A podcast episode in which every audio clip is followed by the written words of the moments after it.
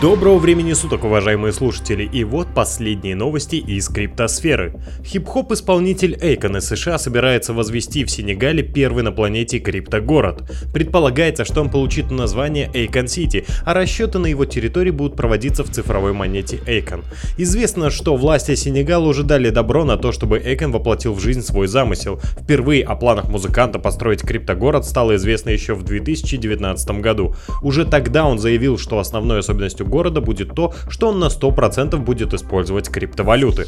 Тем временем, запуск самой криптовалюты Эйкон ожидается уже в начале июня текущего года. Однако на возведение города потребуется гораздо больше времени. Сам исполнитель заявил, что на строительство уйдет где-то десятилетие. Естественно, все работы осуществляются поэтапно. Тем не менее, строительство уже стартовало. Это произошло в марте прошлого года. Второй этап будет стартовать в 2025 году. Музыкант верит в то, что инновационные технологии позволят жить жителям Африки почувствовать себя более независимыми от местных властей. Эйкон также известен своим положительным отношением к биткоин и в целом к децентрализации и блокчейну. В прошлом году он заявил, что американский доллар ничем не обеспечен. Америка не использует какие-либо природные ресурсы, обеспечивающие валюту. Все, что у страны есть для обеспечения доллара, это, по словам исполнителя, только армия. Несмотря на критику биткоин, Эйкон все же придерживается мнения о том, что у этой криптовалюты есть фундаментальная ценность.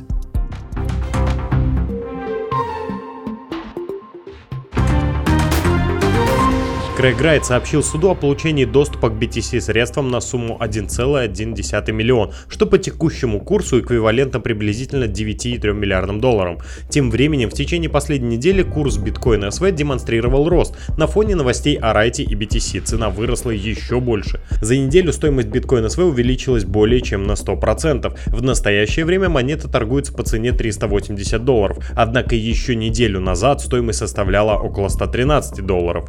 Напомним, Напомним, что Крэг Райт несколько раз заявлял о том, что именно он является тем самым Сатоши Накамото, который подарил миру биткоин. По его утверждениям, он вместе со своим покойным коллегой Дэвидом Клейманом получил на майнинге 1,1 миллион монет BTC в самом начале развития криптовалюты. Клейман ушел из жизни в 2013 году. Его родственники через суд потребовали у Райта вернуть им половину добытой криптовалюты. Тем не менее, накануне суд посчитал недействительным постановление, предполагающее, что Райт должен был вернуть средства. Вчера Райт направил направил в суд очередное заявление, в котором заявил о том, что ему удалось получить доступ к BTC средствам. На фоне этой новости невероятный успех продемонстрировала монета Bitcoin SV, поддерживаемая теперь Райтом. Она заняла четвертую позицию в рейтинге криптовалют по рыночной капитализации. Ее стоимость за последние несколько дней выросла более чем на 95%. В настоящее время капитализация этой монеты составляет свыше 6 миллиардов долларов. Представители суда подтвердили получение обращения от Райта. Они отметили, что Райт уведомил их о том, что сторонняя компания компания предоставила ему нужные данные и ключи, которые откроют доступ к зашифрованному файлу. Теперь, пожалуй, остается только наблюдать за тем, подтвердит ли Крейг какое-либо свое утверждение о владении BTC монетами Сатоши Накамото. Доказательством может стать движение биткоин на любом из кошельков, которые связывают создателем криптовалюты. Название Сатоши Накамото покушались разные люди. Например, осенью прошлого года сооснователем BTC себя объявил немецкий диджей Йорк Молд. Он также заявил, что владеет 250 тысячами монет BTC.